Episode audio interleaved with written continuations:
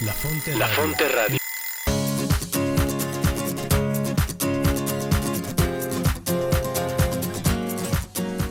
Bienvenidos a tu programa La Brújula. La Brújula. Orientando tu vida con Teresa de Jesús y Juan de la Cruz. Conducido por Cris Torres y Rodo Verduzco. Donde no hay amor, ponga amor y sacará amor. Porque el amor nos hará apresurar los pasos.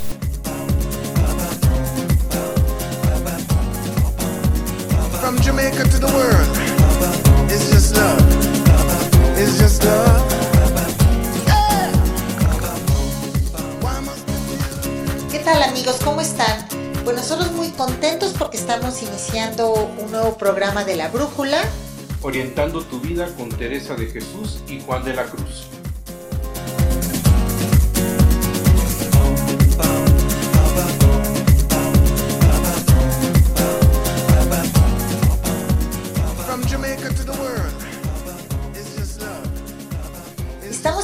Como siempre desde el Centro de Espiritualidad del Carmen de Toluca, aquí en el Estado de México. Nosotros somos Cris Torres. Y Rodo Verduzco. Como saben, somos matrimonio y apoyamos en el Centro de Espiritualidad del Carmen de Toluca. Cristi apoyando el diplomado de Teresa de Jesús y yo en el diplomado de Juan de la Cruz.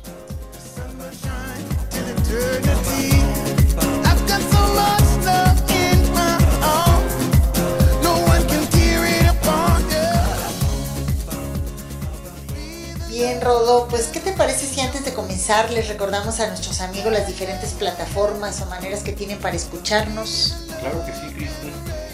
Bien, pues bueno.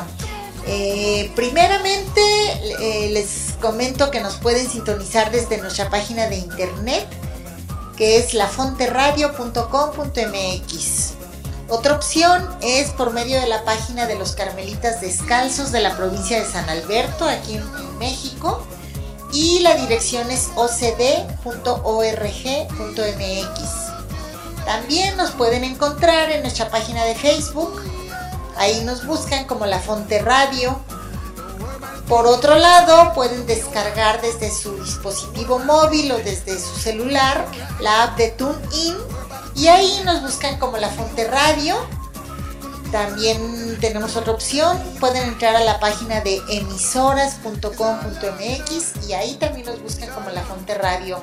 ¿Cómo ves, Rodo? Muchas opciones. Muchas opciones amigos para que nos sigan. Además del programa que tenemos los viernes a las 7 de la noche, tenemos la repetición el sábado a las 11 de la mañana, Cristi. Sí, sí, eso está padre, ¿verdad?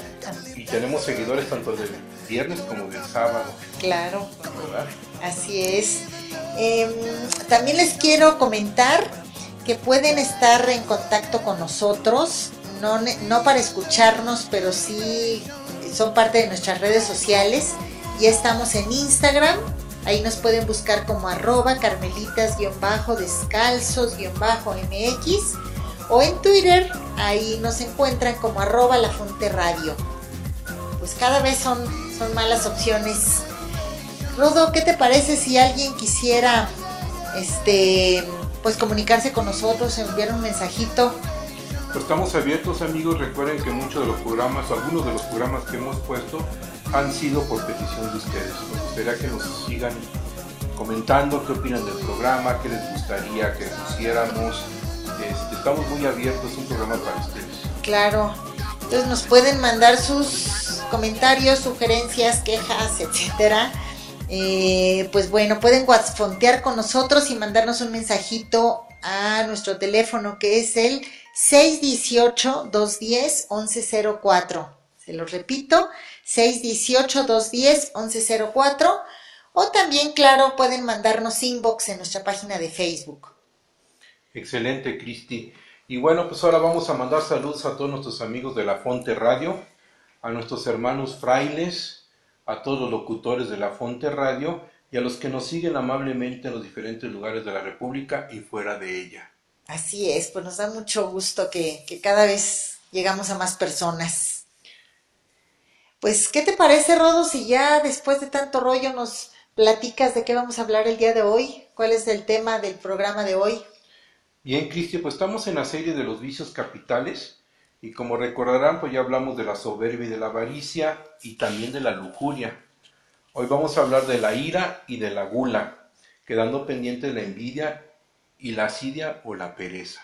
O sea, ya serían los siete vicios capitales. Entonces, hoy vamos a hablar del quinto y el sexto vicio capital, que es la ira y la gula. Wow, suenan así como que complicados en un principio.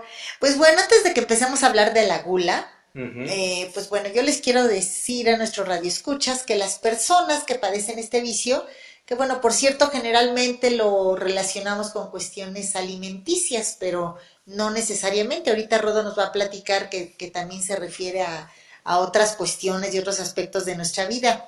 Pero las personas que, que, se van por este vicio de la gula suelen ser personas que andan como niños, que se mueven por el gusto, por el placer, les gusta despilfarrar, también les gustan a estas personas los excesos, los abusos, generalmente tienen un semblante como animado, sonriente, son informales y a la vez son energéticos, son muy amables, son corteses y bueno, eh, se distraen fácilmente, ¿no? Sí, Cristi, fíjate que gula significa tragar, Ajá. como bien lo comentaste, y, y es el apetito desordenado de comer y de beber. Ok. Y prácticamente la gula está relacionada con la boca y asociada a la actividad bucal, así es como nos la definen. Claro. Y reflejan, estas personas que tienen gula, fíjate que reflejan una actitud positiva, contagian a los demás en su exuberancia, su vitalidad y su alegría en los ambientes que viven y trabajan, o sea que son muy alegres y muy activos, creen en las posibilidades ilimitadas de la vida. Y van envolviendo a los demás con sus palabras y van fantaseando siempre sobre un mejor futuro para huir de su angustia, del aburrimiento y también del compromiso con cualquier cosa que vayan a considerar lo que vaya siendo monótona. Es decir, que hacen lo que sea con tal de salir de su monotonía. Así es, nunca están en un lugar fijo. También, eh, es decir, casi todo lo que suponga un esfuerzo constante que también implica algo de disciplina y limitación de opciones. Ok. Y en otras palabras podemos decir que están en constante movimiento, les gustan los viajes, les gusta cantar, ah, contar chistes, son, el- son el alma de la fiesta. Wow. Eso es algo muy mexicano, ¿no? Es algo que nos caracteriza a los mexicanos respecto a otros países. Fíjate que sí, y de seguro ahorita nuestros amigos estar pensando, yo conozco a alguien así. Sí, y yo también ya se me ocurrieron dos, tres personas. De esas que, que quieren todo, estar en todo, ser el alma de la fiesta. Sí. Y además no están dispuestos a perder nada de estimul que sea estimulante ni gratificante que les ofrezca la vida. Ellos quieren estar en todo lo que sea estimulante. Wow, les gusta la adrenalina. También ya habíamos visto un vicio también con adrenalina. Y bueno, pues por eso toda su energía está canalizada hacia el futuro. Van guiándose por las sensaciones de las experiencias nuevas. Como tú dijiste, todo lo de la adrenalina. Lo pasado es aburrido, ¿no? Me imagino. Bueno, para ellos. Por eso no soportan los trabajos rutinarios ni las repeticiones, porque les van apagando el optimismo. Ok. Y por eso prefieren ambientes donde haya alegría, camarería y sobre todo optimismo. Y van dejando los proyectos inconclusos y se los dejan a otros para ellos iniciar nuevos proyectos. Ah, mira qué interesante. No, no solo es que quieren todo o quieren estar en cosas nuevas, sino que como decías, no les interesa el pasado. Si esto no lo acabé, no lo dejé, este, como debía ser, pues completo, no importa, porque yo me voy a lo que sigue, ¿no? ¿Sí? Y ¿te acuerdas que hemos hablado de las máscaras? Bueno, pues la máscara que ellos se ponen es para evitar el sufrimiento, centrado a su atención en los aspectos positivos de ellos mismos. Y los que se hayan dominados por la pasión de la gula no son forzosamente comedores, comedores compulsivos, o sea, que comen mucho o son glotones de alimentos. Aunque en un buffet de alimentos, vamos a pensar que están en un desayuno y hay un buffet, piquen, son las personas que pican de todo. Ah, ok. O sea, no, no me sirvo enchiladas y hasta que me las acabe, sino quiero probar de todas las cosas que hay ahí. Porque no se quieren perder ningún sabor. Ah, interesante. Son también consumidores compulsivos de experiencias. Mm. Son consumidores de amistades. Oh, qué bien. Podemos decir que también son consumidores de libros, de Y- cursos. Y me atrevo a pensar que ni siquiera los leen completos. Leen dos, tres hojitas de los libros y se van al que sigue. Tienes razón. Con el pretexto de que ya, ya sé de qué se trata, no, no es, no se me hace interesante o ya lo conozco y a lo que sigue, ¿no? Sí, y no solamente eso, también viajes, vamos a poner otro ejemplo, deportes. Ah. Aunque generalmente no lo hagan con mucha continuidad, pero bueno, quieren abarcar de todo, así como un buffet. Quieren todo. Quieren todo, sí. Y bueno, también podemos comentar que la persona que se vive en la gula envuelve a los demás con sus palabras y fantasea siempre un futuro mejor para huir de su angustia. Hu- Huyen también del aburrimiento y del compromiso con cualquier cosa que consideren monótona, limitadora y vulgar, es decir, casi todo lo que suponga un esfuerzo constante, que incluye también lo que habíamos dicho, disciplina y limitación de opciones. Me imagino así como los niños traviesos, ¿no? O sea, que, que están en todo y quieren todo y no se quieren perder nada. Y no están en paz con nada. Así es. Sí, fíjate. Y bueno, esas son las características generales de la persona con gula o del vicio de la gula. Si quieres, vamos a pasar a ver qué es lo que nos dice San Juan de la Cruz en la gula espiritual. Sí, está interesante porque como que con todo lo que hemos hablado no me imagino que pueda existir algo gula espiritual, ¿no? ¿De qué es lo que nos habla San Juan? Fíjate que está muy interesante porque San Juan nos dice que este vicio se refiere a la desgana y repugnancia en la oración, a no encontrar el gusto sensible y tienden a dejarla. Ay, como que lo consideran a lo mejor aburrido. Decíamos que, que no quieren las cosas aburridas Sí, pero fíjate, les da desgana. O sea, no tienen ganas. de hacer las cosas. Y luego también repugnancia. Wow. O sea, la, la rechazan.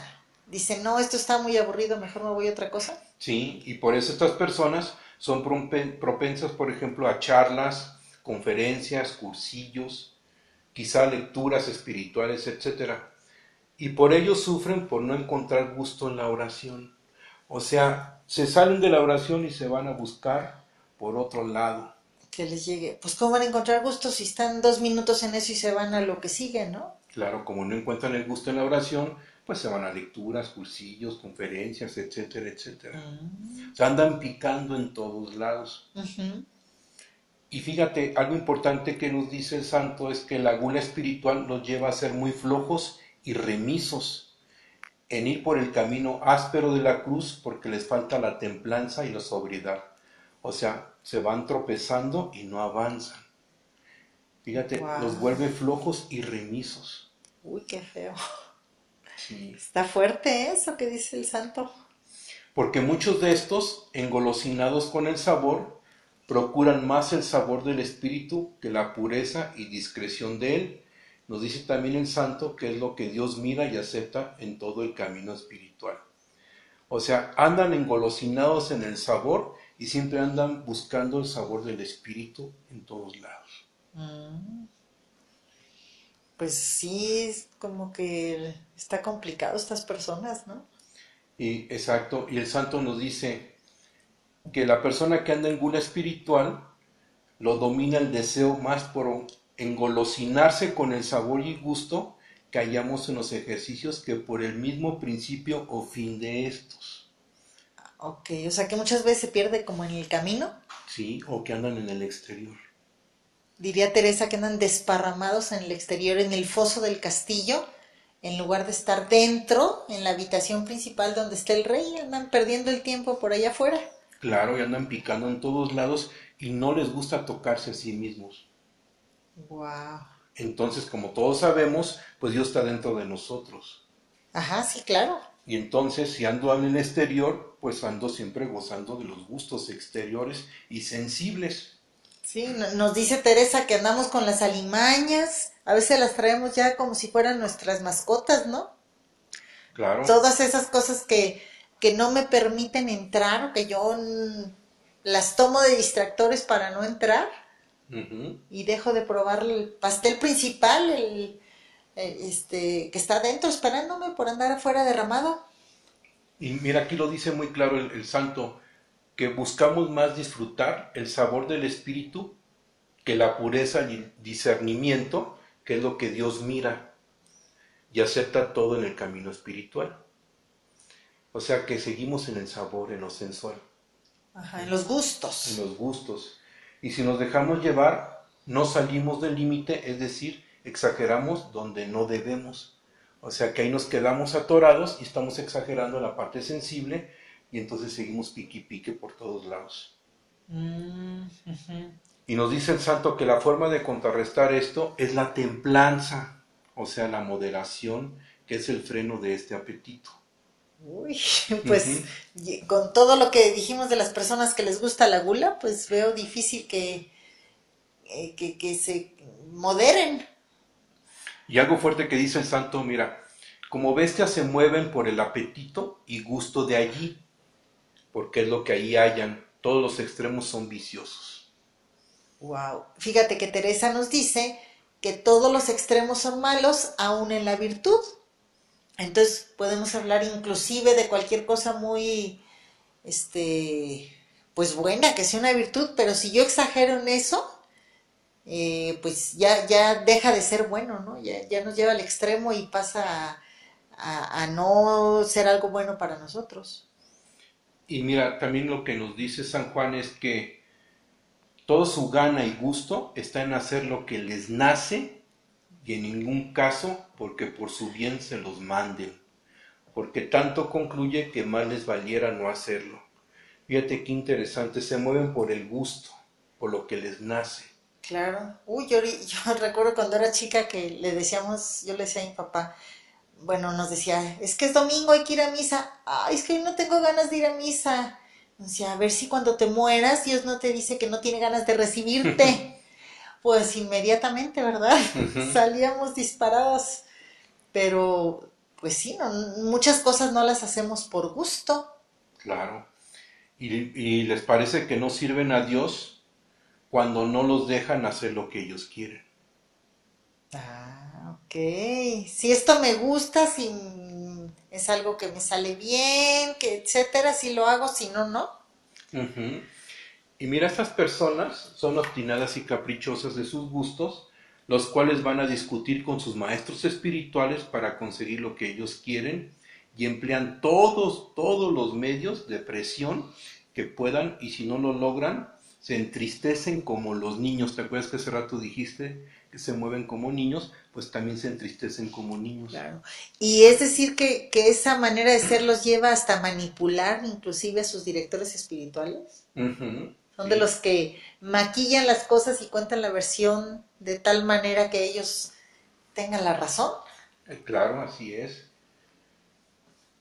¿Qué más nos dice Rodo? Bueno, fíjate que también dice que los confesores, pues bueno, tienen que saber, entender, y todos los que son guías espirituales, qué es lo que los lleva y qué es lo que motiva a una persona con gula. Y la idea es procurar que no tenga ningún sentimiento y gusto más que en alabar con humildad a Dios. Y aquí volvemos a tocar el tema de la humildad. La humildad es importantísima, de tal manera que si no tengo humildad, pues nunca me voy a acercar a Dios. Así es. Y San Juan nos muestra personas que actúan con impureza de la fe, en vez de disponerse a adorar y alabar a Dios dentro de sí mismo, ponen más sentimiento en buscar algún gusto, pero cuando no sienten nada, creen que no han hecho nada y juzgan a Dios superficialmente. Wow. Y fíjate eso que dices de se preocupan más por adornar las cosas para que queden bien. Este, pues me imagino como cuando compras un pastel que se ve hermoso, grandote y eso, pero cuando lo partes es puro betún, ¿no? Y hay una nada de, de, de pastel. O sea, están manipulando las cosas, ¿no? Fíjate, sí, y aquí lo, lo vuelve a re- recalcar el santo, en vez de disponerse a hacer oración y buscar a Dios dentro de sí mismo, están buscando el sentimiento. Mm, Hace rato hablábamos que se la pasan en la parte externa. sí. Y entonces, como no sienten nada, pues creen que no han hecho nada y empiezan a juzgar a Dios. Eso es lo que dice el santo. Y se van alejando de él, por supuesto. Claro, van perdiendo la verdadera devoción y el espíritu que consiste en perseverar allí con paciencia y humildad en la oración, desconfiando de sí y solo agradando a Dios. Uy, pues sí está complicado. Fíjate, y San Juan de la Cruz hace una fuerte crítica y con mucha razón, porque observa que a algunos no les basta estar con quien sabemos nos ama. O sea, ¿no les es suficiente estar un ratito con Dios en oración, por ejemplo? Claro, porque no les basta, como no saben, no conocen a Dios, no quieren tener esa relación con Dios, quieren seguirse moviendo en los gustos, y entonces como no encuentran el gusto, pierden la verdadera devoción y el espíritu, que, con- que consiste en lo que habíamos dicho, en tener paciencia y humildad. Y algo interesante que nos dice el Santo Cristi, Sí. dice que son como niños que no se mueven ni actúan por razón, sino por gusto. Y Dios actúa y no les da gusto, porque así no fuera, crecerían en sinnúmero de males. O sea, Dios nos va quitando el gusto si no vamos creciendo más en las cosas exteriores. Es decir, que cuando empiezan por un- hacer algo y empiezan a encontrarse dificultades, piedritas en el camino, como decimos, obstáculos, dicen, ahí te ves, mejor me voy por otro más sencillo. Y son muy flojos y remisos, o sea, perezosos, en ir por el camino áspero de la cruz. O sea, quieren nomás lo rico, lo dulce, lo sabroso, Lo fácil. lo fácil, claro. Y cuando uno empieza a trabajar, a conocerse a sí mismo, pues no es fácil y entonces me regreso a lo parte, a la parte sensual, lo que a mí me gusta, y ahí me voy quedando, ¿no? Sí. San Juan de la Cruz nos dice que estos que se inclinan a estos gustos de la gula y golosina espiritual toman el sabor a lo delicioso de la vida y no a lo verdaderamente sabroso que viene de Dios. Yo recuerdo cuando era chica que decía un anuncio que si las cosas que valen la pena se hicieran fácilmente, cualquiera las haría.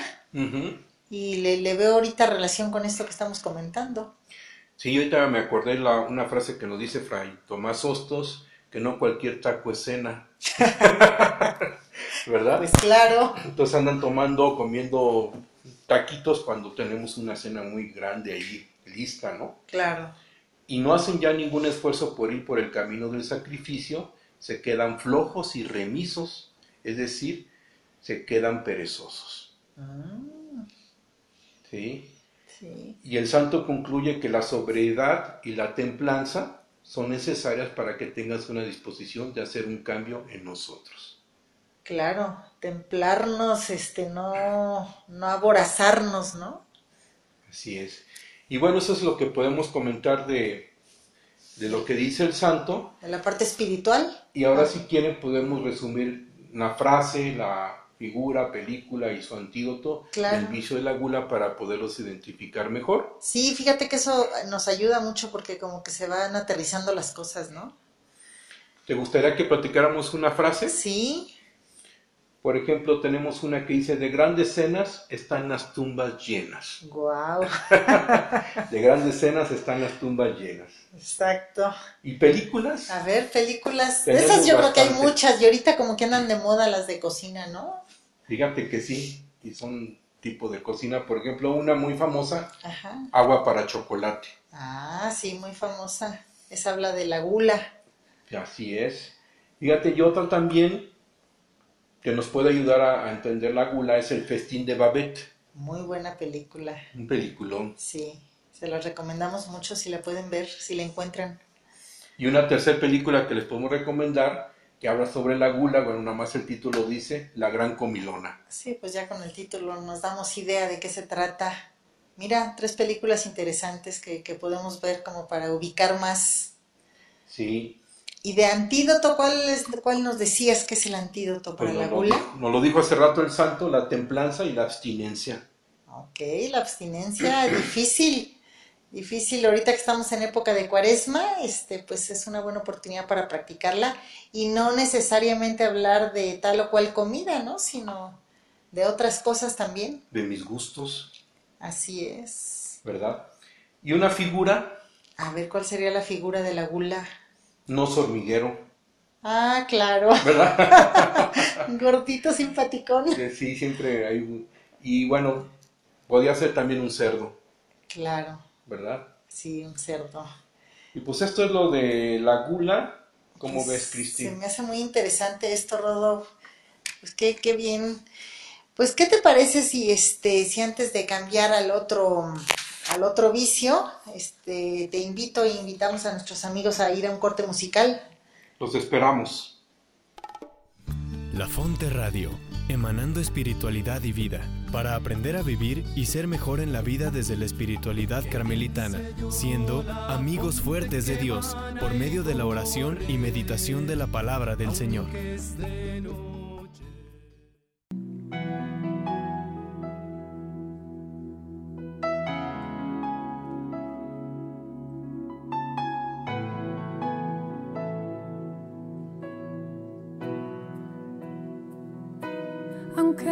Mis ojos no te puedan ver, te puedo sentir.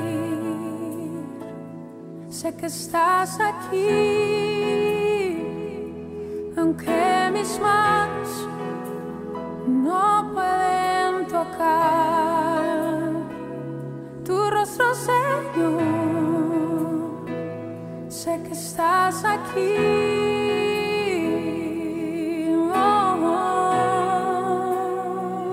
Corazón puede sentir tu presencia. Tú estás aquí. Tú estás aquí. Puedo sentir tu majestad. Tú estás aquí. Tú estás aquí.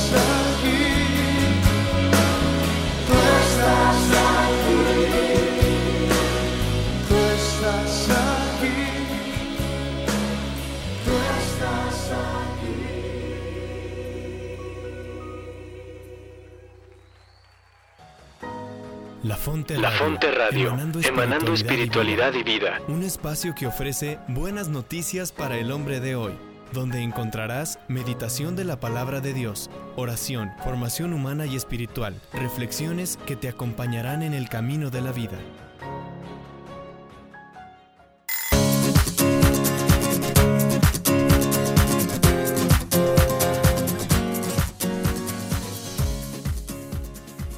Amigos, pues bueno, ya regresamos de este corte musical, qué bueno que siguen con nosotros.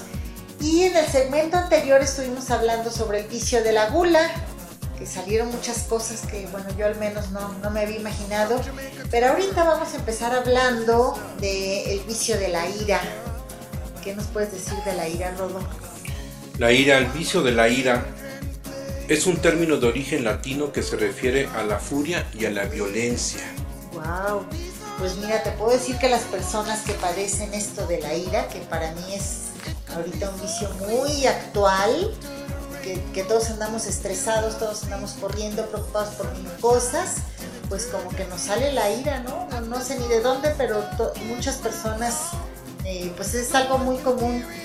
Y estas personas tienen poca tolerancia a la frustración, este, son, bueno, muy intolerantes, están muy preocupados por el deber ser, porque así deben hacer las cosas, este, muy perfeccionistas, les gusta dominar, llegan a ser agresivos, coléricos, impacientes, o como decimos ahora de mecha corta, y también, pues por supuesto, son vengativos y acumulan mucho odio. ¿Cómo ves, Rodo? Y es increíble lo que estamos viviendo ahora en nuestro país y en todo el mundo, ¿no? La violencia. Sí. Y podemos comenzar con una frase del Eclesiastés, capítulo 7, versículo 9, que dice lo siguiente. No te dejes llevar del enojo, pues el enojo reside en el corazón de los necios. Qué fuerte. Y eso que se supone que el corazón, allí siempre está el amor, la dulzura, etcétera. Y decir que ahí reside el enojo, pues suena, suena feo. Todo sale de adentro hacia afuera, ¿verdad? Sí, no es lo que entra, lo que causa mal. Y fíjate que la ira es el enojo y el disgusto extremo de la persona que la padece. Claro, es un enojo, como dice ahí, extremo, ¿no? O sea, no es cualquier enojo, sino ya algo que este, se pasó de tueste, diríamos.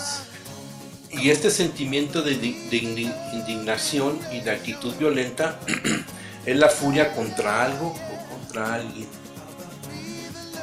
Es un sentimiento del hombre que depende del temperamento de la persona y en muchos casos de los patrones de conducta que hemos aprendido en el seno familiar. Está muy influenciado por las experiencias de injusticia. Wow. Y son personas poco tolerantes, cualquier cosa pues brinca, ¿no? ante cualquier cosa la injusticia sale, sale adelante. Es herencia de asuntos dolorosos nunca resueltos que llevan implícitas situaciones de pesar y sus consecuencias es la incapacidad de perdonar al prójimo, de perdonarnos a nosotros mismos. Es decir, que viven siempre pues insatisfechos. Ni perdonan ni se perdonan ellos mismos. Se viven prácticamente en un enojo tanto externo como interno. Y la ira es el trastorno del enojo y la peor de las molestias que sufre el corazón del hombre, Wow. porque no está en paz. Sí, ¿no? Pues una persona enojada, ¿cómo va a estar en paz? Y fíjate que la ira no solo produce molestias y heridas a quien lo recibe, también mucha pena y es alimento del rencor y por ello es uno de los estados más vergonzosos del hombre, es decir, la ira es una pasión indigna. ¿Qué más? Y el iracundo parte de un cierto nivel de resentimiento, pero no suele ser una persona violenta, sino perfeccionista y obsesiva, apegada siempre a las reglas y cómo debería de ser el mundo. Wow, o sea, de ahí empieza y como las cosas, si no se dan como es, como las está pensando, o como las quiere, o con las reglas que, que- que esa persona tiene marcadas, pues entonces explota contra todo y contra todos. Y todo tiene que ser de acuerdo al deber ser. Claro, y fíjate que en alguna ocasión escuché, pues una persona, por ejemplo, perfeccionista quiere que todo se haga como debe ser. Pero bueno, a lo mejor para ella el deber ser es de una manera, pero para otra persona es diferente, ¿no? Porque la regla o la medida es el mismo. Entonces eso es complicado, porque pues cada uno tenemos nuestra medida y diferentes maneras de, de ver las cosas. Y siguiendo con el tema de la ira, podemos decir que es una emoción que puede variar de intensidad. Por eso se puede vivir con una leve irritación o con una furia muy intensa. O sea, va de, de un grado menor a un grado mayor hasta llegar a una furia. Cuando hay una rabia o una, una, una furia intensa o extrema, esta emoción va acompañada de cambios fisiológicos, como el aumento de la frecuencia cardíaca y la presión arterial así como una elevación de ciertas hormonas en la sangre y una gran cantidad de síntomas relacionadas con la ansiedad y la depresión. Fíjate, generalmente no asociamos la depresión con la ira y sí está muy asociada. Como si las cosas no se dan como tú las quieres, pues te empiezas a deprimir. Claro. Y la manera desadaptiva de expresar la ira es responder agresivamente. Y no solamente hacia los demás mediante gestos, insultos o acciones, sino también hacia uno mismo. O sea que también si a uno se está autoagrediendo. Uy, eso está feo. Y cuando una persona no sabe canalizar esa furia externa y la reprime, la ira puede volverse hacia el interior de la misma persona. Wow. ¿Y eso cómo sale? Pues con el cuerpo. Claro, Al ratito ya te salen enfermedades, no importa de qué. Hace ratito mencionabas que presión alta, este, pues van saliendo cosas, ¿no? Dolores de cabeza, pues hay lo que le quieras agregar, Sí. el estómago y demás. claro. Y además el comportamiento del afectado puede comenzar a obedecer a un patrón pasivo-agresivo, es decir, a una manera de vengarse de las personas indirectamente, sin decirles por qué y basado en la hostilidad. O sea, aquí ya empieza a, ven- a salir la venganza. Y la ira tiene dos fuentes principales, la frustración y la percepción de justicia. Ambas pueden estar unidas o confluir hacia el mismo punto. Ok. Y la ira pertenece al grupo de los sentimientos, estados de ánimo agresivos, de lo que es capaz el ser humano, tales como la rabia, la cólera, el furor, la venganza, el enfado, el enojo o el odio.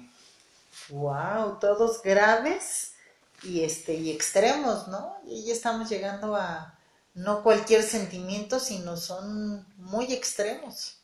Y como comentas, son manifestaciones de agresividad, casi siempre de mal humor y violencia silenciosa.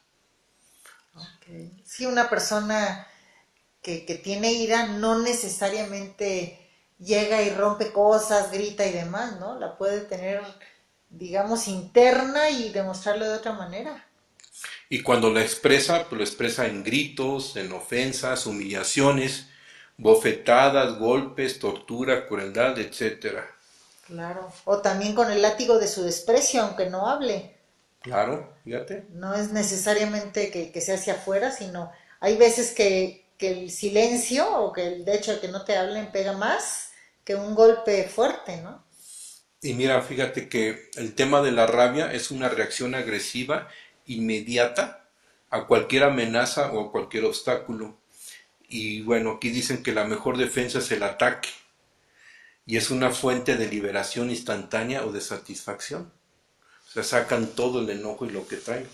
Y cuando se traga el enojo, la molestia explota cuando menos se piensa. Como un Oye Express. ¿sí? Tarde o temprano explota. ¿Y qué pasa? Pues que la persona después se arrepiente y se siente culpable, o sea, viene el síntoma de la culpabilidad. Claro, pero adivino que aunque se arrepiente y se sienta culpable, no va a pedir disculpas, sino se enoja más para, pues para sacar eso, ¿no? Esa insatisfacción que tiene. ¿Sí? Y, y la reacción al fracaso es precisamente porque no pudo alcanzar algo, no llegó a la meta o no tuvo una ganancia que le correspondía. Y viene la emoción que los acompaña. La, la emoción a tal experiencia es la tristeza y la injusticia, que ya habíamos comentado. Es una rabia surgida de la frustración. Si sube el nivel puede llegar a ser cólera y puede derivarse en la venganza como una forma primitiva de la justicia. Y aquí dice algo importante. Si yo pierdo, tú pierdes lo mismo. O sea, es una venganza directa. Sí, porque si yo tengo mis objetivos, si yo pierdo, porque tú te vas a quedar con otra cosa que yo no logré alcanzar. Y me quedo con la satisfacción de la justicia, porque tú lo perdiste y yo también. Ni tú lo tienes ni yo tampoco lo tengo. Según tus bueno, según los criterios de la persona, ¿no? Claro. Ajá. Y recordando que la ira es el apetito desordenado de la venganza, de la ira se derivan otros tantos como el odio, la maldición, la venganza, el furor, la contumelia, la blasfemia, el rencor y la impaciencia. ¿Qué es eso de la contumelia? Pues fíjate que es desprestigiar a otros, es ir en contra del honor. Ah, ok. Suena, es una palabra que no había escuchado La- yo. Sí, fíjate.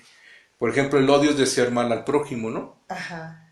Ya sea porque es enemigo o bien porque resulta molesta su presencia. ¿Cuántas veces nos cae mal alguien y pues te amuelas, ¿no? O sea, a lo mejor no hay ninguna razón, sino simplemente no me, no me gustó, no me latió, lo que sea. Sí, entonces me molesta su presencia. Mm, Maldición, cualquier palabra que exprese un mal deseo al prójimo, ¿no? Claro, ajá. La venganza es devolver el mal al otro por cualquier daño recibido. Sí. Y bueno, el furor consiste en manifestar mucha cólera al otro. La blasfemia consiste en decir palabras injuriosas contra Dios, la Virgen, la Iglesia, etc. Ajá. Y el rencor es el resentimiento tenaz que se conserva de una ofensa con resistencia a perdonar. Ok. ¿Cuántos rencores no tenemos, verdad? Vivimos. Sí, sí, sí. La impaciencia, bueno, consiste en enojarse por no resistir los males propios o ajenos. Újule. Y bien, Cristi, bueno, esto es en general el, tema de la ira. Vamos a pasar ¿Qué nos dice San Juan? a ver qué dice el santo, ¿no? Sí. Dice que las personas que sufren de ira suelen tener tres posibilidades. ¿Cuál es? Estamos hablando de la ira espiritual. Ajá. La agresividad, Ajá. La desgana Ajá. y la impaciencia. La agresividad se refiere a que son aquellos que se enojan con facilidad por cualquier cosilla o cosa pequeña. Se enojan contra los vicios ajenos, reprendiendo con cierto celo y haciéndolos ellos dueños de la virtud. Así dice el santo. Se enojan contra sí mismos porque no van mejorando al ritmo de sus propósitos. Enojan por cualquier cosa y como no van mejorando y, no, y ellos creen que no van subiendo de nivel, pues se enojan. Se enojan más. Así es. Y andan en el enojo por los defectos de los demás cuando uno se considera mejor que ellos. Es decir, que hasta lo que no comen les hace daño. Fíjate, sí. Y luego habla de la desgana. Ajá. Suelen tener un desabrimiento, o sea, un disgusto grande cuando no tienen el gusto sensible que antes solían sentir en la oración, como cuando al niño lo apartan del pecho de la madre. O sea, como ya no sienten el gusto de tener, ahora sí que el dulcecito del sentimiento, se mueven por gustos, como dice el santo, Ajá. cuando empiezan a caminar en la vida espiritual, como ya no sienten lo sensible, Ajá. entonces se les da desgana. O sea, dicen, ay, lo dejo mejor. ¿Sí? Y dice el santo que reaccionan airadamente cuando se les acaba el gusto y el sabor de las cosas espirituales. O sea, sueltan todo, Ajá. andan de mal humor y con gran insatisfacción espiritual. Újule. Pues sí está grave. Y la tercera, que la impaciencia, dice, querrían ser santos en un día, lo cual les lleva también a la ira y a caer en una espiral al hacer cada vez más los propósitos que no llegan a cumplir. Es decir, que quieren todo para ayer. Quieren ser santos así ya, como dices tú, para ayer. Y andan con impaciencia de querer ser santos en un instante, en un solo día, ¿no? Fíjate, todo lo contrario a lo que nos dice Santa Teresa, que la paciencia todo lo alcanza. Claro, Y todo es todo, ¿eh? A veces pensamos, no, ¿cuándo? Pues hasta una gotita rompe la piedra, ¿no? Y, y mira, entonces repitiendo un poquito lo que dice el santo sobre el espiritual, bueno, pues son tres posibilidades, agresividad, desgana e impaciencia. ¿Y qué nos dice el santo? Que el perfe- perfeccionismo espiritual, perdón, no está exento de trampas que llevan a la persona al narcisismo espiritual, o sea, la admiración exagerada de sí mismo. Y es una falta de confianza en Dios, en el control, en el esfuerzo, en el afán perfeccionista y la rigidez. Todo esto obstaculizan vivir una experiencia religiosa verdadera y profunda. Y bueno, de las tres posibilidades la que, que hablamos, la que más nos interesa es la segunda, la que se refiere a la desgana y que andan en enojo por los defectos de los demás, ya que es un rechazo. O sea, rechazan exactamente, es decir, el odio hacia los que no piensan como uno mismo. Intolerancia total. Así es. Claro, duro, ¿no? Muy fuerte. Y con dicha actitud está cayendo en un defecto más importante que ve en el otro y que es la falta de amor. Claro. Por eso se ha dicho, odia al pecado, pero no al pecador. Odia al delito y compadece al delincuente. Es decir, fíjate en el problema, pero no te vayas contra la persona, ¿no? Y la gran energía que se emplea en esta ira contra los demás por sus defectos y errores, habría que emplearla en analizar el origen de estos mismos errores que los acompañan por intentar comprender y disculpar en lugar de condenar. O sea, entender cuál es el origen en lugar de condenar a los demás. Claro. Eso será actuar con benevolencia, con paciencia, que es Con amor. con amor, que es todo lo contrario a lo que estamos hablando. Porque no hay mejor crítico, juez y educador que aquel que ama a quien corrige. Ah, Está padre eso, ¿no? Claro, Teresa decía, le recomendaba a sus prioras, procuren ser amadas para ser obedecidas. Cuando yo amo a una persona, no, no pongo peros, ¿no?